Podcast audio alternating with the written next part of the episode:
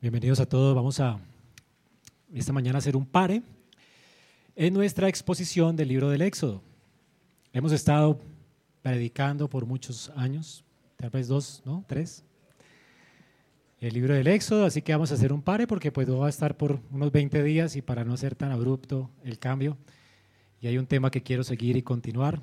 Vamos a, predicar hoy sobre un tema que ya lo hemos notado en el Éxodo, que es muy evidente en el Éxodo y que hace bien a nuestro corazón escuchar. La doctrina de la ira de Dios. Así que para hacerlo, quisiera hacerlo a través del texto de Romanos 1 y especialmente el versículo 18. Romanos 1, 18. Y vamos a tener en cuenta pues su contexto. Así que vamos a la palabra de Dios y a leer juntos la escritura.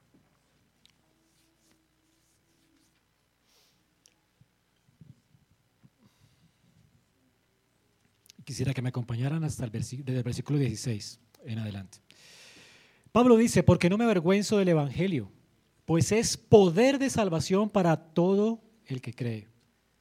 Del judío primeramente, también del griego, porque en el Evangelio la justicia de Dios se revela por fe y para fe, como está escrito, mas el justo por la fe vivirá.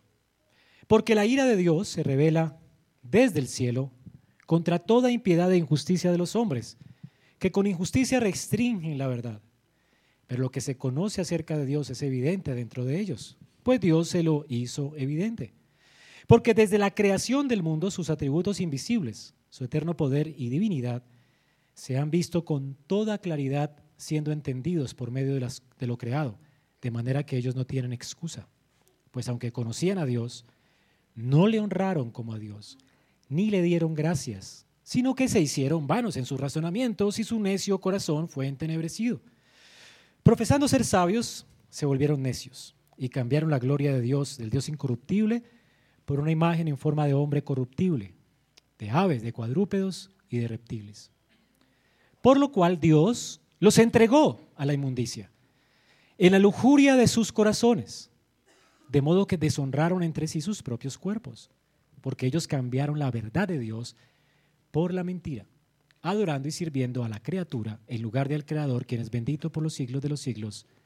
Amén. Por esa razón, Dios los entregó a pasiones degradantes, porque sus mujeres cambiaron la función natural que es contra la naturaleza. De la misma manera también los hombres abandonaron el uso natural de la mujer y se encendieron en sus lujurias unos con otros, cometiendo hechos vergonzosos, hombres con hombres, y recibiendo así en sí mismos el castigo correspondiente a su extravío.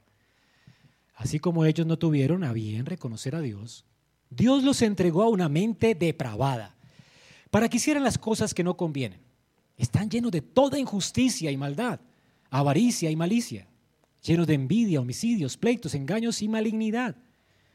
Son chismosos, detractores, aborrecedores de Dios, insolentes, soberbios, actanciosos, inventores de lo malo, desobedientes a los padres, sin entendimiento, indignos de confianza, sin amor, despiadados.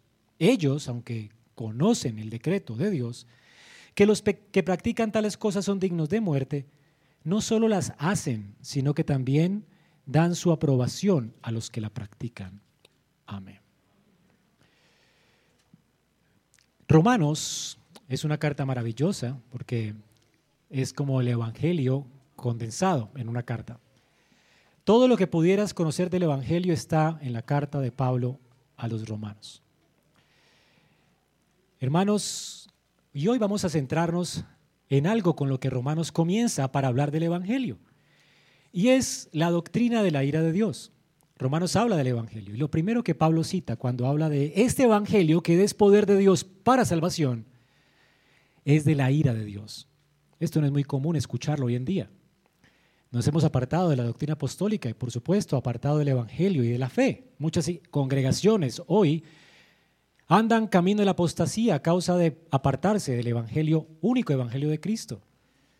Ustedes han escuchado que ya la gente realmente en los púlpitos no se predica acerca de la ira de Dios.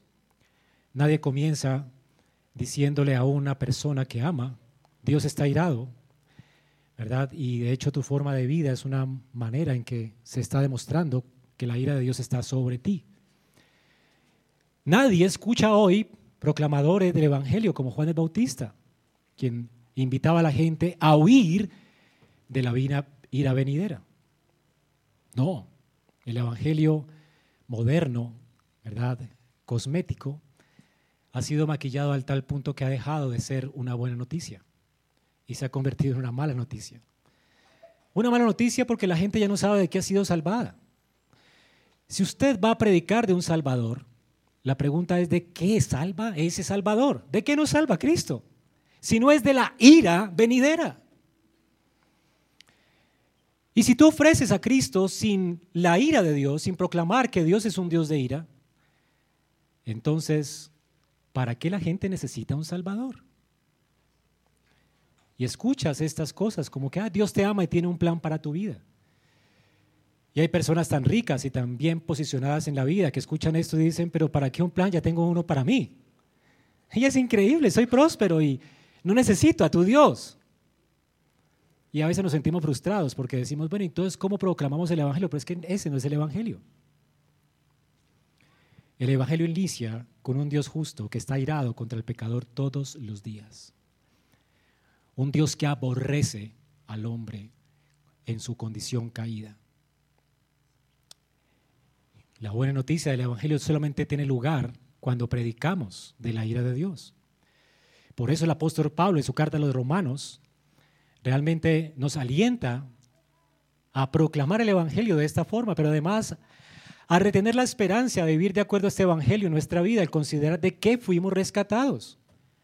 En Romanos 12, Pablo dice que por las misericordias de Dios vivamos nuestra vida en sacrificio vivo. ¿Cómo yo voy a vivir agradecido con un Dios que me salvó de qué? Cuando tú te das cuenta de qué es lo que Dios te salvó, Tú no puedes hacer otra cosa que entregar tu vida en sacrificio vivo, santo y agradable a Dios. Así que las instrucciones de Pablo en Romanos 12 no tendrían sentido sin la ira de Dios.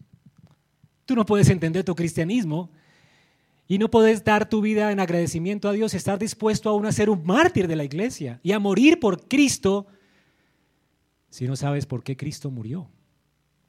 Imagínate que alguien te diga simplemente, mira, te amo tanto que voy a morir por ti. Y esa persona se lanza de un edificio y, mira, he muerto por ti. y murió. Está loco, ¿verdad? ¿Para qué necesito que una persona muera por mí? Para que me demuestre su amor. Es locura. Jesucristo no es un tipo de gente loca, de un hombre loco que simplemente nos salvó muriendo en una cruz. ¿Para qué? ¿De qué? La razón por la que Cristo fue a la cruz es porque Él bebió la copa de la ira de Dios para que usted no muera. No hay sentido predicar el Evangelio sin la proclamación, pues, de la ira de Dios. Es lo que nos impulsa a dar nuestra vida por Él. Por eso Pablo dice, si uno murió por todos, de esa forma, salvándonos de eso tan terrible que es, que es lo que vamos a ver esta mañana, entonces por eso todos queremos morir para Él. Tú estás dispuesto a dar tu vida por alguien que ha dado un costo tan alto para salvarte de un peligro tan grande como lo es la ira de Dios. El apóstol Pablo, pues, en su carta a los romanos nos presenta esta doctrina, antes de hablarnos de la redención, para que apreciemos la gracia a la que fuimos llamados y vivamos en consecuencia a ella. Nadie puede vivir agradecido, por eso las iglesias se vuelven impías, porque hay ausencia de la doctrina del infierno, de la doctrina de la ira de Dios. ¿Cómo la gente va a vivir para la gloria de Dios? Pues seguirá en sus pecados, porque ¿cómo van a estar agradecidos con Dios? El amor de Dios es lo que nos constriñe a servirle. Así que esta mañana me gustaría invitarlos a reflexionar solamente en el texto de Romanos 1.18.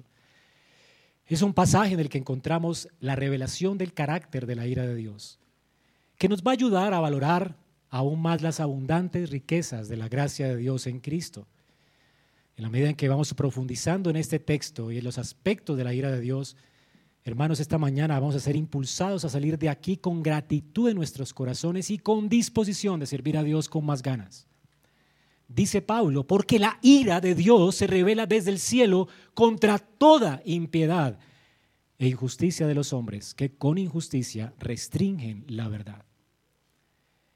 Y lo primero que aprendemos aquí, la primera palabra que aparece en nuestro texto griego, es la se revela la ira de Dios. Nosotros lo tenemos al contrario en nuestras traducciones porque no tendría sentido en el español. Cuando las Biblias griegas o cuando escribían los, los escritores griegos algo, no les importaba mucho el sentido, el orden de las oraciones, el orden de las palabras en la oración, como a, los, eh, a, nosotros, como, es, como en el idioma español. Si desordenamos las palabras, para nosotros no tienen sentido, para un griego no. Y para darle cierto énfasis a, sus palabras, los griegos colocaban palabras al, al inicio para darle cierto énfasis, como nosotros las ponemos en negrilla. Así que lo primero que Pablo quiere enfatizar aquí es la revelación. Hay algo que se ha estado revelando y que se está revelando en su tiempo. Ese, mi primer encabezado, pues, es la revelación actual de la ira de Dios. Es el primer aspecto que aprendemos de Pablo. La ira de Dios se revela. Y lo primero que Pablo quiere resaltar, se revela la ira de Dios. Así dice literalmente el texto, se revela la ira de Dios. O es revelada la ira de Dios. Y bueno, pero las personas que leen la carta de Pablo, pero Pablo no está pasando nada extraordinario como para ver que un Dios está irado. ¿okay? ¿Cómo es que se revela la ira, se está revelando la ira de Dios? Nadie, a, nadie se le está tragando la tierra, no vemos que fuego caiga del cielo y consuma a la gente, como pasó en Sodoma y Gomorra. Bueno, pues tenemos que entender de qué forma se revela la ira de Dios hoy, y para apreciarlo más tenemos que entender dos cosas importantes. Lo primero es que la ira de Dios se ha revelado en puntos críticos de la historia, como un precedente del juicio final. Sí, hay formas en que Dios históricamente ha revelado su ira para que la gente llena de temor entienda que va a venir un juicio. Y es por eso que tenemos en textos de la Biblia ejemplos donde la ira de Dios se ha revelado de forma puntual en algunas épocas y de una forma puntual y final. Recordemos cuando el Señor trajo el diluvio sobre la tierra en Génesis. En Génesis 6 dice que el hombre, la maldad del hombre había populado la tierra, era tanta que Dios se arrepintió de haber creado al hombre. Y Dios decidió derramar su ira sobre toda la tierra de una vez y para siempre. Es decir, que todos murieron y están ahora en el infierno. Dios se compadeció y eligió salvar solamente a una familia, a ocho personas, a Noé y su casa. Toda la tierra que existe hoy ¿verdad? Y todos nosotros somos hijos ya no solamente de Adán, pero de Noé. Decir que toda, toda la civilización como la conocemos pereció inundada en un diluvio universal. Fue un juicio universal y fue la demostración más increíble de la ira de Dios, un precedente histórico que nos anticipa que cuando la maldad del hombre aumenta, la paciencia de Dios tiene un límite. Y tenemos pues este precedente, la ira de Dios se desató sobre toda criatura en todas las cosas que había aliento, Dios las juzgó. Todos los hombres murieron bajo el juicio de Dios, no solo hombres, sino animales y toda la naturaleza creada. La escritura dice que las fuentes de las aguas que estaban en el cielo fueron abiertas y fueron derramadas en el diluvio sobre toda la creación. Lo único que fue salvado fue el arca que Dios guardó, porque Dios ordenó a, Noé hacer un arca para salvarlo a él y a su familia. ¿Y por qué? No porque Noé fuera un pecador, un pecador diferente al resto, pero es porque Dios escogió a Noé y escogió salvar a Noé y quiso condenar al resto, como lo vimos esta mañana en la doctrina de la soberanía de Dios. Dios es soberano en la salvación. Así que si no es por la gracia de Dios, pues nadie, ni siquiera Noé, hubiera existido. Pero Dios decidió en su gracia salvar a Noé y a sus hijos. Luego tenemos otro precedente histórico en la, historia de Abraham. Dios decidió condenar a una generación de personas que se habían corrompido al punto de que ya no les importaba tener relaciones sexuales entre los hombres. Había tanta violencia y estaban tan inclinados al placer que había algo que se le llamaba sodomía, o que la homosexualidad era como eh, el orden del día. Era una cultura sodomita la que había en Sodoma y Gomorra en los tiempos de Abraham. Y Dios decidió no soportarlos más en su paciencia y desató su ira sobre ellos enviando fuego, ya no agua, porque Dios prometió que ya no traería más diluvio sobre la tierra, pero sí Dios trajo fuego del cielo y destruyó con azufre y fuego esas ciudades, cinco ciudades que estaban abocadas hacia el placer sexual y habían menospreciado a Dios y le causaron a ir al punto de que ya las compuertas del cielo de la ira de Dios se abrieron y el fuego de Dios cayó sobre esas naciones. Y porque quiso Dios salvar, salvó solamente a Lot, el único hombre que era justo, no porque era bueno, era igual de impío que los demás, era justo en el sentido de que había sido justificado por la fe, al igual que Abraham, al igual que Adán, estas personas habían creído en la promesa de un Mesías.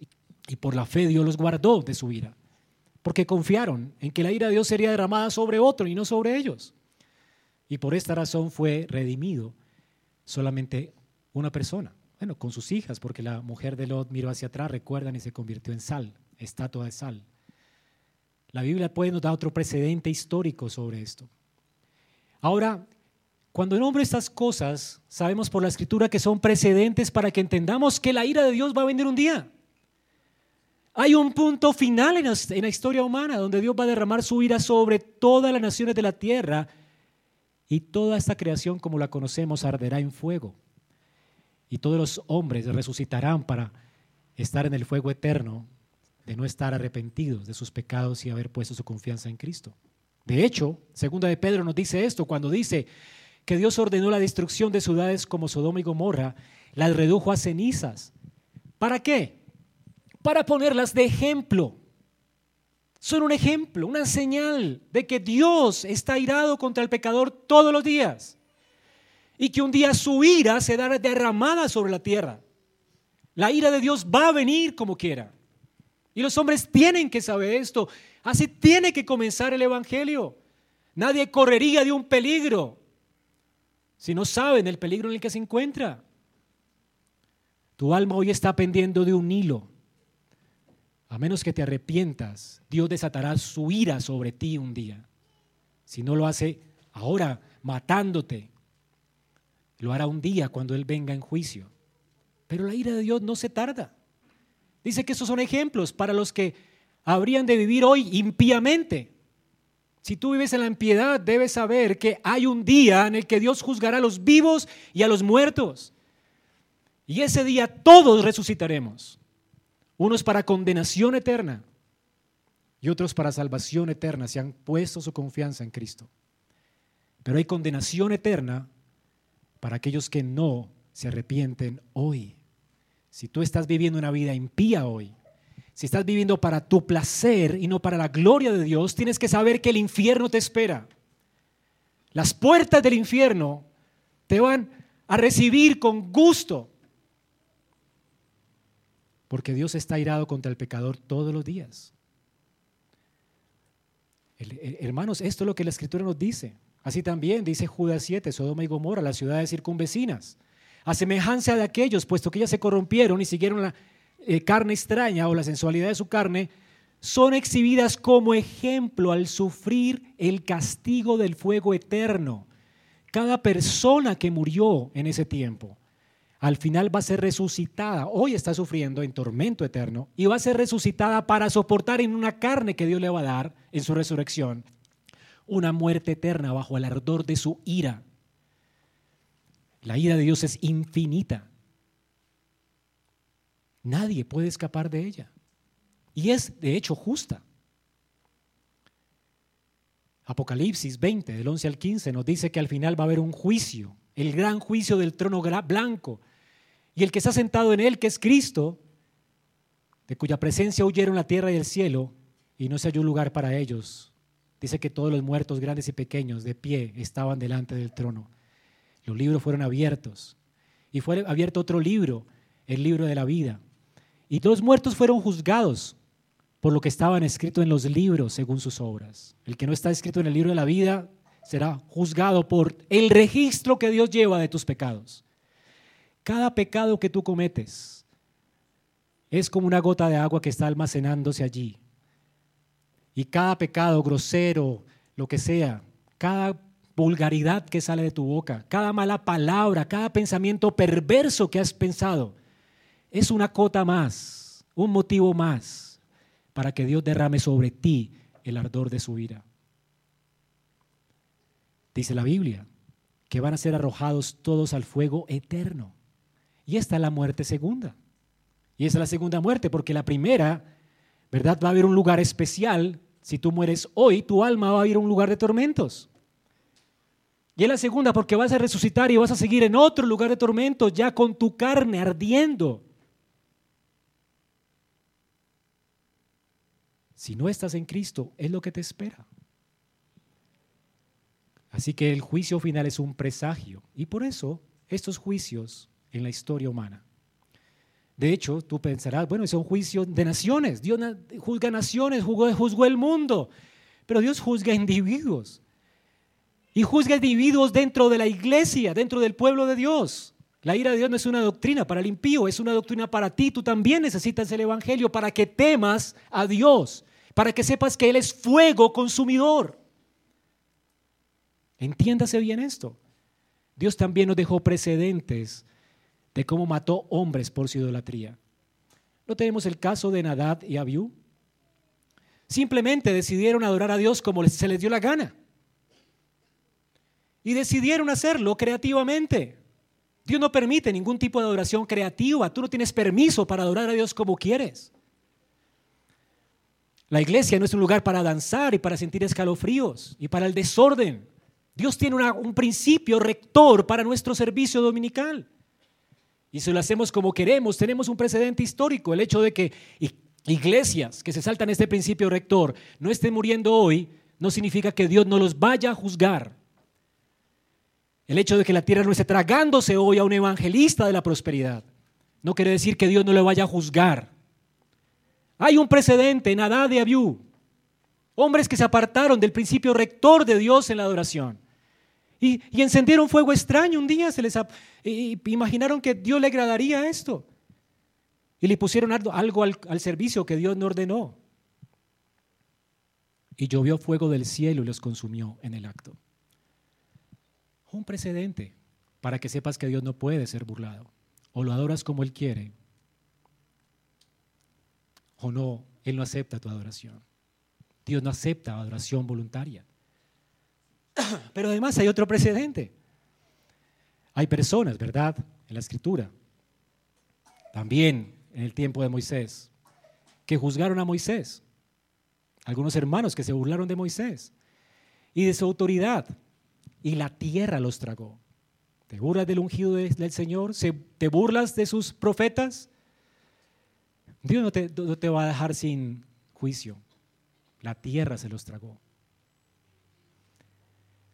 Bueno, tú dirías, bueno, eso es terrible, ¿verdad? La adoración. Pero ¿qué tal la mentira? Además, ese Dios es del Antiguo Testamento. ¿Qué tal el Nuevo Testamento? ¿Qué tal si tú hoy eres un mentiroso que aparentas piedad en la iglesia? Eres conocido en la iglesia como alguien tan piadoso, pero por fuera vives como un impío. Ves lo que quieras, le das gusto a tu carne, vives para tu placer y no para la gloria de Dios. Tu vida está dividida en el secularismo y este es, mi, lugar religioso, mi día religioso. ¿Qué tal dos personas que engañaron al Espíritu Santo? Profesantes, que pretendieron impactar a la iglesia con su ofrenda, diciendo, miren los piadosos que somos nosotros. En el acto murieron bajo el juicio de Dios. ¿Piensas tú que escaparás?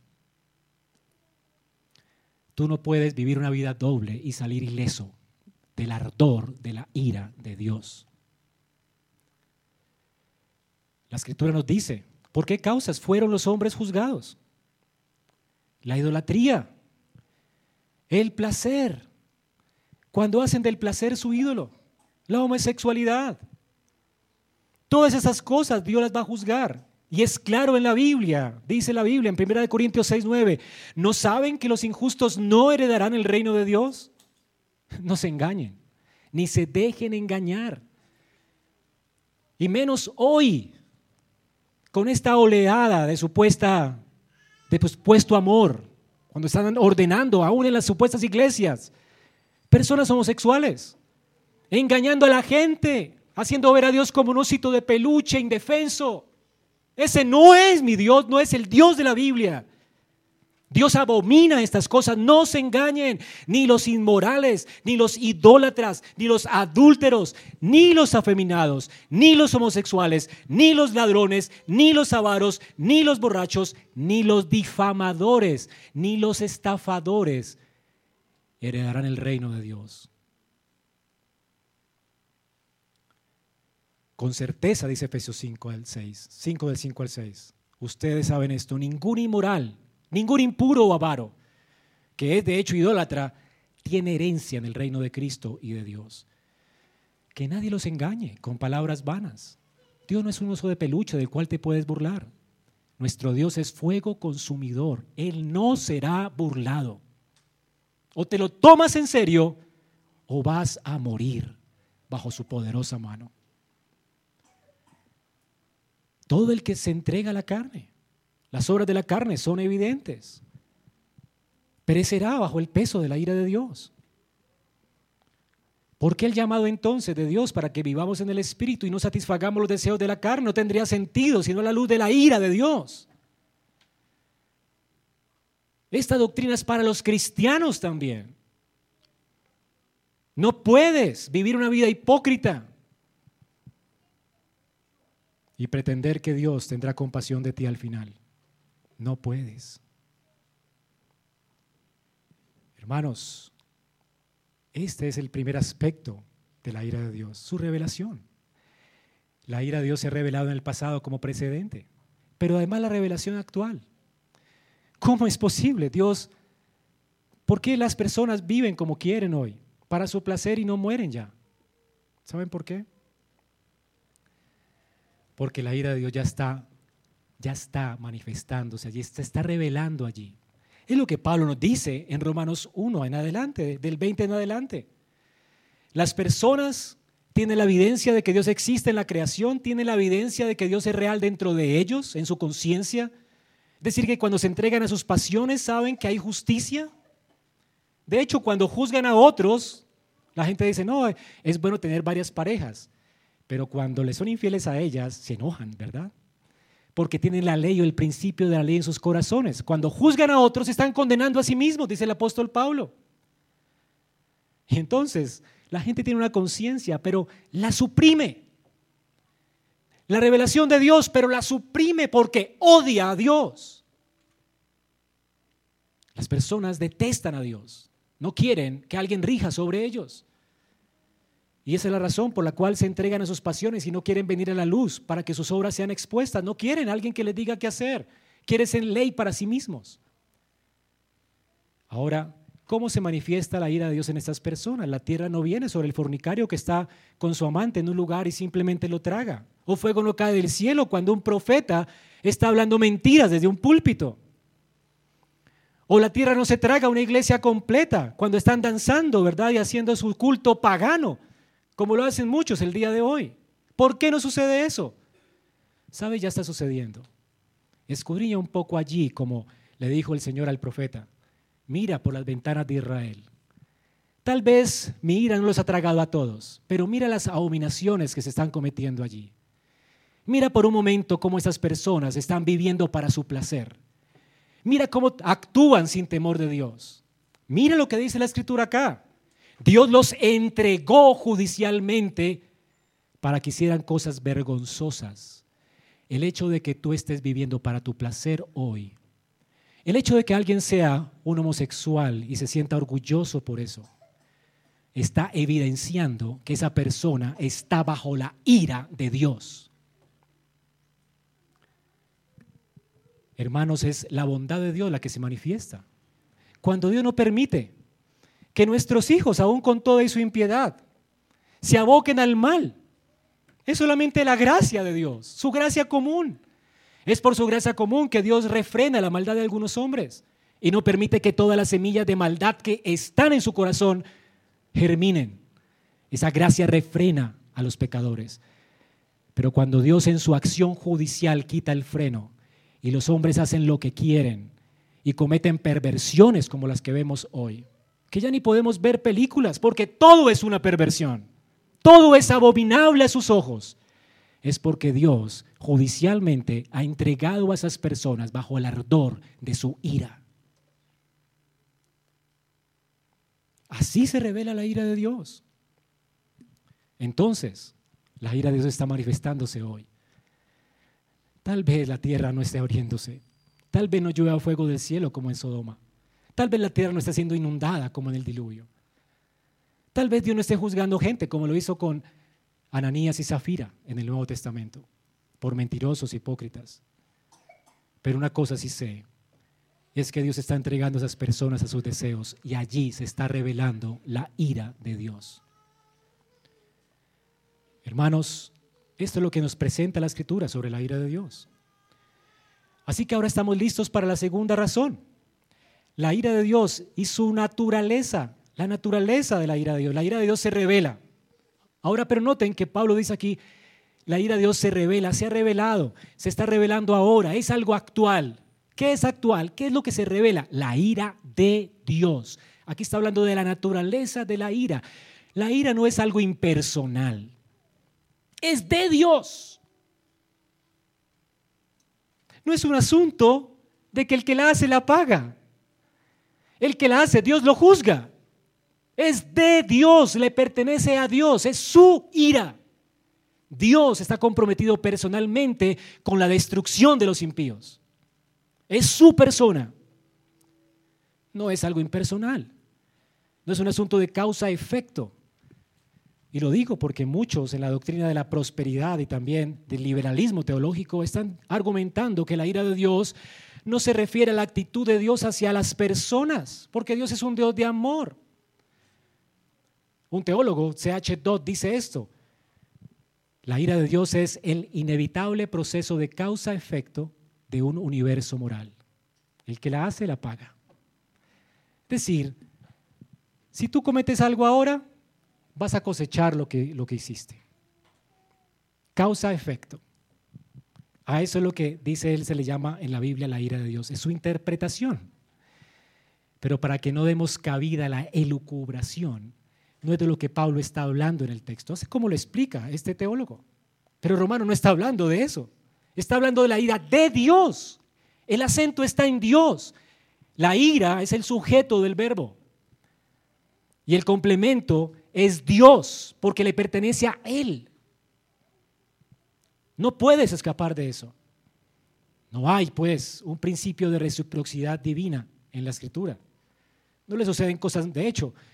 ¿por ¿Qué razón tendría el salmista de quejarse con Dios porque al impío le va bien?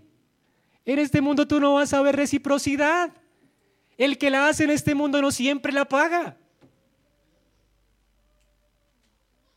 ¿Por qué es que el salmista escribió en el Salmo 73 del 2 al 3, en cuanto a mí mis pies estuvieron a punto de resbalar, porque tuve envidia de los arrogantes al ver la prosperidad de los impíos?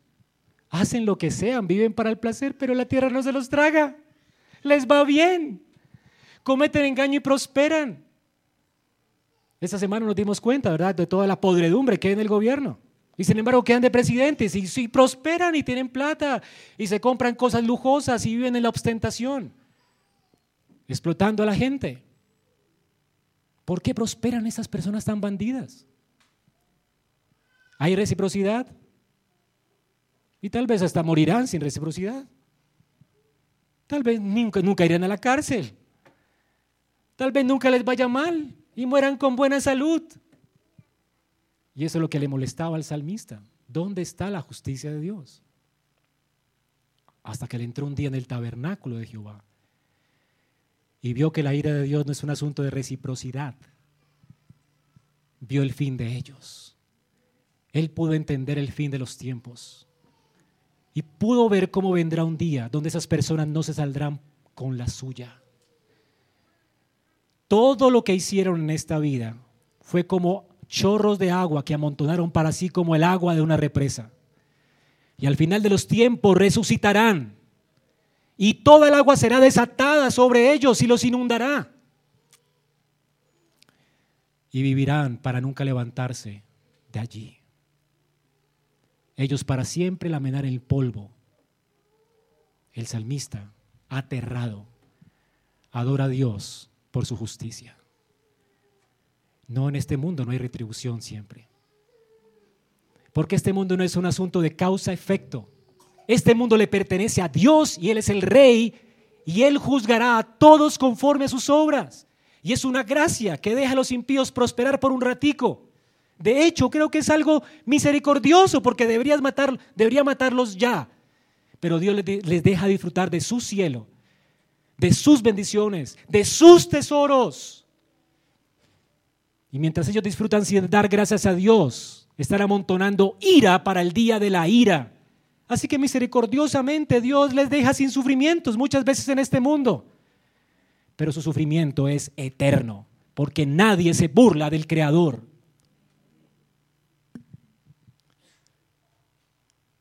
No estás lejos de pensar que Dios realmente es un oso de peluche. Nuestra mente resiste esto. Nos cuesta pensar en un Dios así. Para mí fue difícil preparar esto. Aterrador. Me hizo temblar. Los que están lejos de ti perecerán. Tú destruirás a todos los que de ti se apartan. Esto es aterrador. Dios es juez justo, dice el Salmo 7:11, y está irado contra el impío todos los días. Hermano, la naturaleza de la ira de Dios es asombrosa es constante, es constante, se amontona. Es paciente, Él no la desata de una vez, es paciente. Recuerden lo que dice, tardo para la ira, de nariz larga. Él suspira. Y mientras suspira como que se le pasa, pero allí está amontonando ira. Resiste por un momento al impío, pero al final toda la, toda la botará, toda la derramará ni una gota dejará. Cada uno será juzgado conforme a lo que hizo, ni más ni menos. Todos recibirán la retribución que merecen. Así que si te portaste medianamente bien, ¿verdad? Y menospreciaste a Cristo, pero fuiste una buena persona, recibirás la retribución que mereces. Vendrá ira sobre ti, pero no como la que vendrá sobre los que se portaron terrible, violaron y mataron muchas personas. Pero igual todos irán al infierno. Solo que para unos hay mayor condenación. Y de hecho, para los que habrá mayor condenación, son para los que están sentados aquí y nunca se arrepintieron.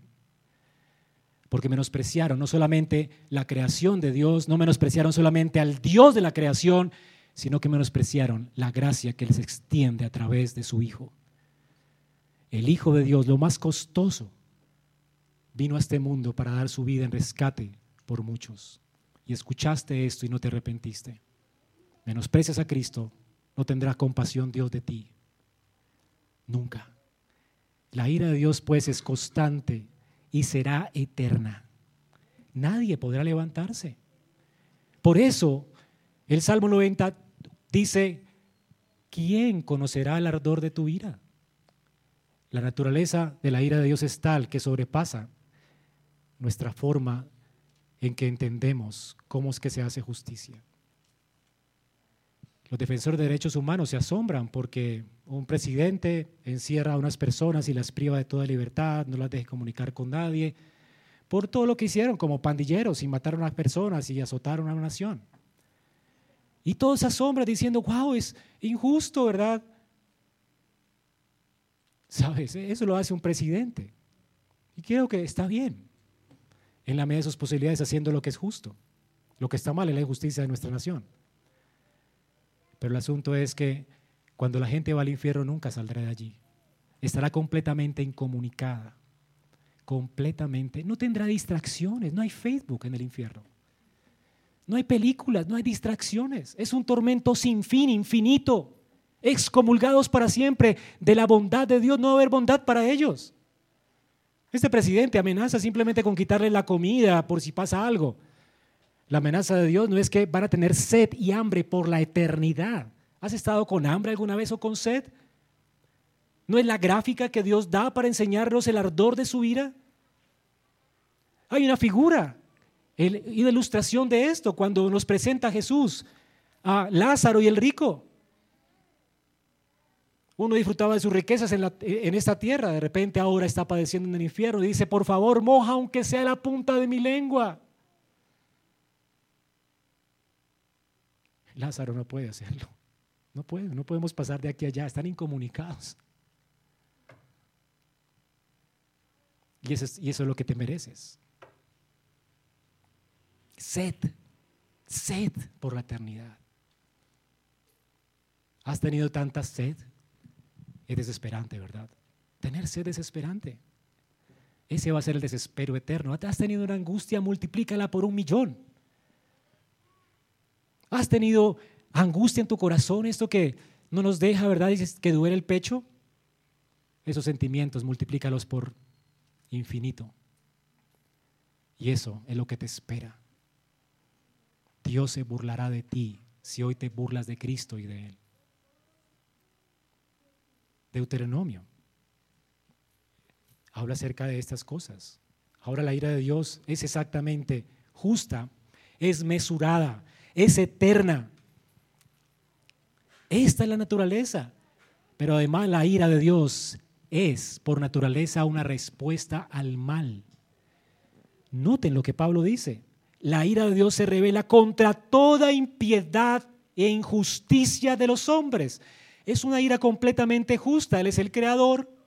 Él tiene derecho a gobernar y legislar sobre nosotros, a decirnos qué hacer porque nos creó. Somos sus criaturas.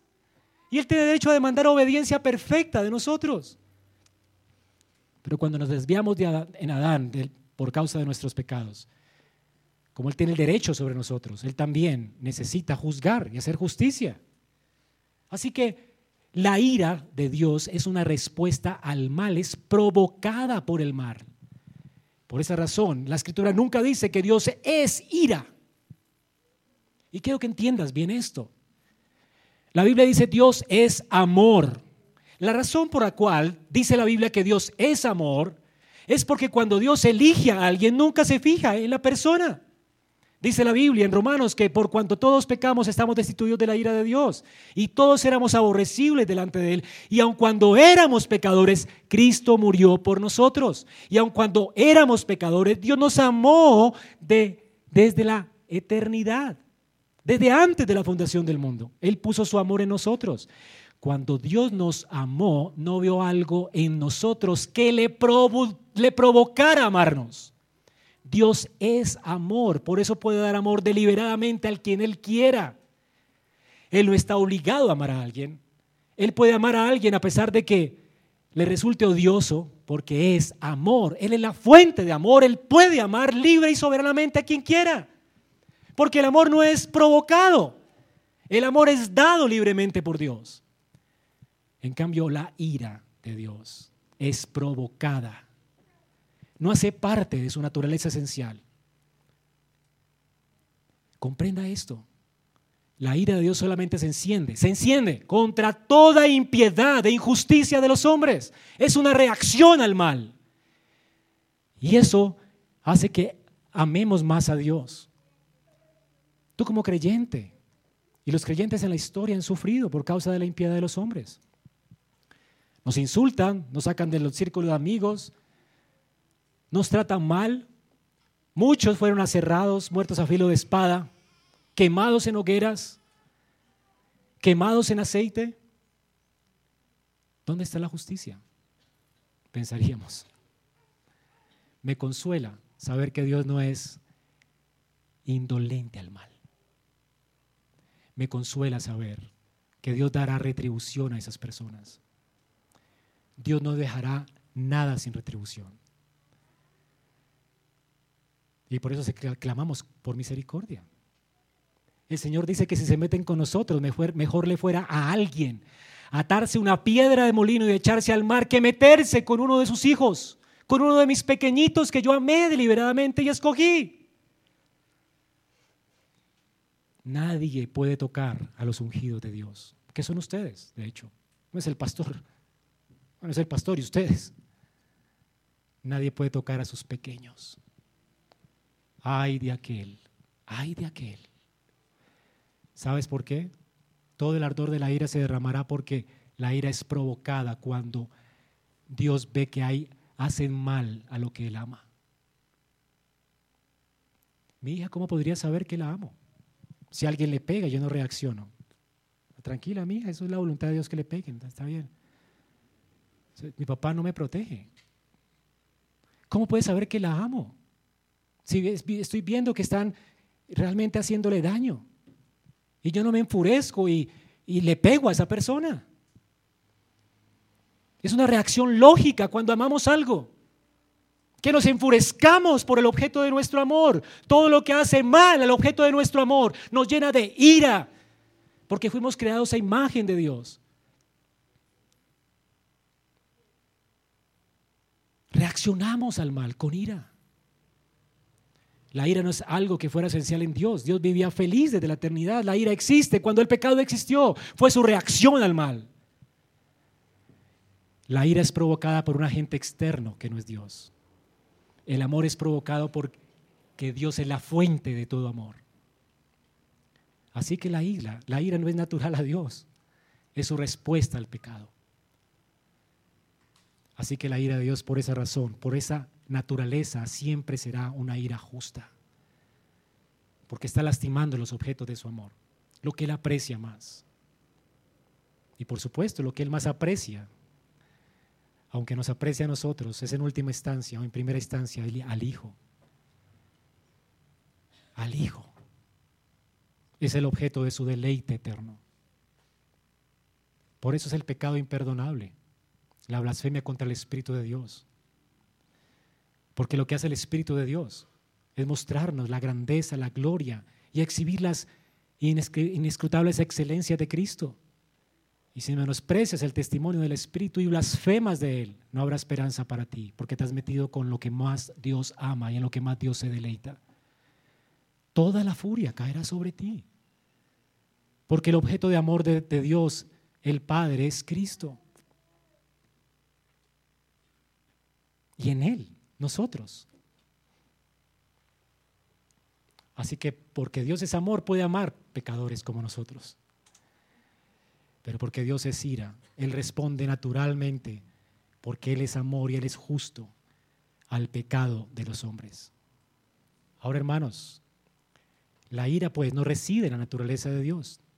La ira es su respuesta al mal, es provocada por el mal. Deuteronomio 7:7 dice, el Señor no puso su amor en ustedes, ni los escogió por ser ustedes más numerosos que otro pueblo, pues eran más pequeños que todos los pueblos. Cuando Dios decide amar a alguien, según la escritura, Él lo hace por gracia y porque quiere libremente. Y cuando ama a alguien y pone sus ojos en Él, los llama, los justifica, los purifica, los santifica y los hará sentar en lugares celestiales. Oseas 11:8 dice, ¿cómo podría abandonarte, Efraín? Ese es el amor de Dios. ¿Cómo podré entregarte a mi ira? Israel, ¿cómo? ¿Cómo? Israel hizo todo lo posible para provocar a Dios a ira. Dios en su justicia tenía el deber de expulsarlo de su presencia y derramar toda su ira sobre ellos. Pero el Señor quiso amarlos desde antes de la fundación del mundo, a este remanente que él amó. Le dice, ¿cómo podré yo hacerte como Adma? ¿Cómo podré hacerte como Seboín, como la ciudad de Gomorra? ¿Cómo te destruiré con fuego del cielo? ¿Cómo derramaré sobre ti mi ira? Mi corazón se enciende de compasión por ti. Es el amor lo que Dios, lo que, no permite que Dios derrame su ira sobre los objetos que Él ama. Deliberadamente Dios hizo justicia al enviar a Cristo de la cruz del Calvario. Cristo bebió toda la ira de Dios, todo el caudal que le esperaba a Israel y a todos aquellos que Dios escoge salvar en esta tierra, que son pecadores, todo lo que tú mereces. Cristo toda la ira la recibió en la cruz del Calvario, la ira infinita, eterna, constante de Dios. Fue tan horrendo. El Salmo dice que nadie puede conocer, nadie ha conocido la ira de Dios, como debe ser conocida. El único que la conoció en persona, fue el primero que la conoció, fue Cristo. En carne propia la sufrió. Fue tan terrible para él que solamente la idea de anticiparse a la ira de Dios, su frente sudó gotas de sangre. Su alma estuvo angustiada hasta la muerte. Y tuvo que decirle, Padre, si quieres, pasa de mí esa copa. Yo no quiero ese ardor de tu ira. Pero Cristo, que es tan amoroso porque también es Dios y porque decidió amarnos, dijo, Padre, pero que sea lo que tú quieras, todo por salvar a estos sinvergüenzas, porque los amamos. Desata tu ira sobre mí para que no caiga sobre ellos. Y se enrostró para ir a la cruz del Calvario y toda la infinita ira, la constante ira, la eterna ira de Dios cayó sobre él. Por eso es imposible que un hombre, solamente un hombre, pudiera enfrentar eso. Tuvo que hacerlo el Dios hecho hombre. La ira infinita fue sobre Cristo para que hoy tú no mueras. Si hoy tú arrepentido te postras a los pies de tu Maestro, el que está en Cristo no vendrá a condenación jamás pasará de muerte a vida. Qué consuelo para un pecador. No tienes que morir. Dios envió a su Hijo en la cruz para que no mueras. En su ira, aunque está encendida todos los días y es una respuesta al pecado, Dios es paciente para con todos, no queriendo que ninguno perezca, sino que todos procedan al arrepentimiento. Oh amigo, Dios te quiere aquí adelante, confesando que eres un perverso pecador.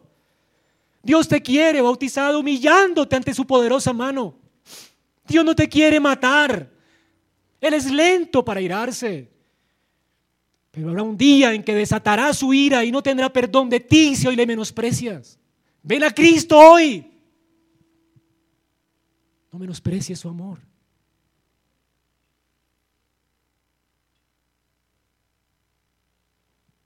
¿Por qué moriréis? dice el Señor, oh casa de Israel. ¿Por qué? ¿Por qué? Él es un Dios compasivo y misericordioso. Eres un Dios que deliberadamente ama. Él es lento para leer y grande misericordia, ¿verdad? ¿No estarás tú agradecido porque esta ira de Dios, esta naturaleza airada de Dios no se manifestará sobre ti en Cristo? ¿cómo no entregarle nuestra vida? A la luz de esta salvación. Tesalonicenses 5.9 dice, porque no nos ha destinado Dios para ira, sino para obtener salvación por medio de nuestro Señor Jesucristo. Esto debería inflamar nuestro corazón de gratitud. Debería llevarnos a la obediencia a Cristo. ablandar nuestro corazón. ¿Quién puede amar así? ¿No leímos ahora? ¿Está bien que alguien dé la vida por un justo? A veces pasa, dice el Señor. Pero que alguien dé la vida por alguien como tú, que solo merece la ira de Dios, eso nunca lo verás. Nunca. Solamente lo hizo uno y ese es Cristo. ¿Qué haces pues? ¿Qué harás? ¿Cómo responderás a ese amor? Si considera la ira de Dios a la luz de Cristo, todo lo que Él soportó en la cruz, tú vas a apreciar mejor lo que Él hizo por ti. Vas a apreciar mejor de lo que fuiste salvado. Amados, Cristo tomó nuestro lugar y fue consumido por el poder de la ira de Dios en el Calvario. Él fue quebrantado, por su sangre hemos sido redimidos y perdonados. Esto es increíble. En conclusión, pues, tal vez estés hoy cargado por el tema de la ira de Dios. Ya vimos su revelación, su naturaleza justa. La ira se está revelando desde el cielo constantemente, desde el trono de Dios. Dios en su justicia está revelando su ira constantemente hacia todo hombre que restringe la verdad. Es una ira justa, es una respuesta a la maldad, a las personas que acallan su conciencia y que actúan a pesar de que saben que un Dios está por encima de ellos y van a tener que responder un día a ese Dios. Recuerda pues que si eres un pecador, Dios no podrá ser burlado. La ira de Dios está sobre ti. Si no has muerto es por la paciencia de Dios. Cada día que desafías a Dios con tu estilo de vida, cada día que vives tu vida como si no existiera un juez justo, estás acumulando ira para el día de la ira y de la manifestación final del juicio de Dios, dice la palabra. Dios está listo para esto. ¿Morirás? ¿Morirás cuando tienes a Cristo? El eterno Dios que se hizo hombre y soportó todo el peso de la ira de Dios para que no mueras. Si confías en Él, ¿por qué has de morir? Ezequiel 18, 32, subrayalo en tu Biblia, pues no me complazco en la muerte de nadie, declara Dios. Arrepentíos y viviréis. Arrepiéntete de tus pecados y vas a vivir. No tienes que morir. Ven a Cristo hoy. Y hermano, considera esta doctrina, es para ti. La doctrina de la ira de Dios nos consuela, porque de eso fuimos salvados. Nos consuela porque entendemos el increíble amor de Cristo. Ahí sí entendemos la profundidad de su amor, hasta dónde estuvo dispuesto a llegar por amor a nosotros. Nos amó siendo aún pecadores y aborrecibles. Su amor no, es una respuesta a lo que somos, es una acción deliberada. Dios nos amó a pesar de lo que somos. No te trae descanso esto. El amor de Dios por eso no cambia. ¿Qué consuelo tenemos pues al contemplar la ira de Dios? La ira de Dios es como una tela negra que hace resplandecer la joya preciosa del amor de Cristo por nosotros. Qué glorioso es el amor de Cristo en contraste con nuestra pecaminosidad y en contraste con lo que merecemos. Además, esta doctrina te debe llevar a temer a Dios y a servirle con temor y reverencia. Dos cosas nos hacen temer a Dios para no apartarnos de Él y para ayudarnos a aborrecer el pecado. El amor de Cristo que nos constriña a vivir para Él es como un carril de un tren que tiene dos carriles. El amor de Cristo que nos constriñe, ese amor tan increíble que mostró para con pecadores perversos como nosotros, y la ira de Dios que no tendrá compasión del impío. No queremos volver a la impiedad. No queremos tener nada que ver con los ídolos. No queremos tener nada que ver con la fornicación. Deberíamos abrumarnos por la conducta terrible de este mundo. No queremos tener nada que ver con esto porque Dios es un Dios de ira. Eso nos mantendrá encarrilados. Nos mantendrá con temor para vivir reverentemente delante de Él. El amor y el temor nos mantienen firmes en la fe. Esto anclará nuestros corazones para que no nos apartemos nunca de Cristo. Son los dos instrumentos que Dios usa. Es su vara y su callado para pastorearnos mientras atravesamos por este valle. Que Dios nos ayude a contemplar su ira y a entender su amor. Vamos a orar. Señor, tu palabra dice que si nuestro ojo nos es ocasión de caer, deberíamos arrancarlo y tirarlo, porque es mejor que entremos en la vida con un solo ojo que teniendo dos y ser echados al infierno de fuego.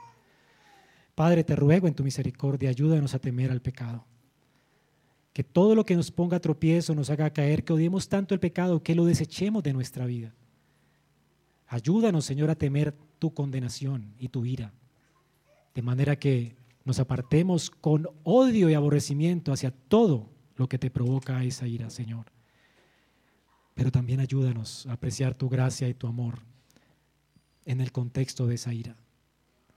Porque tanta compasión y tanto amor es imposible que lo podamos encontrar bajo esta tierra.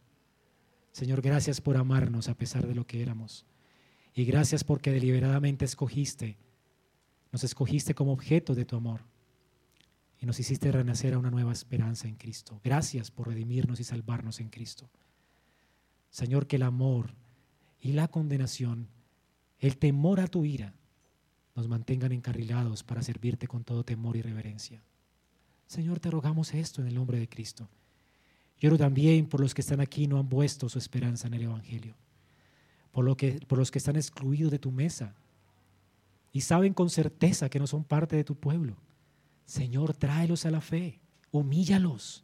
No tienen que morir, Señor, hazles ver cuán amor Cristo ha mostrado por ellos, para que ese amor los impulse a someterse a tu pueblo, a tu iglesia y a confesarte públicamente delante de los hombres. Señor, te lo ruego, te lo ruego, salva a los que están aquí, que aún no han puesto su esperanza en Cristo. Te lo pido en Cristo Jesús, Señor nuestro. Amén.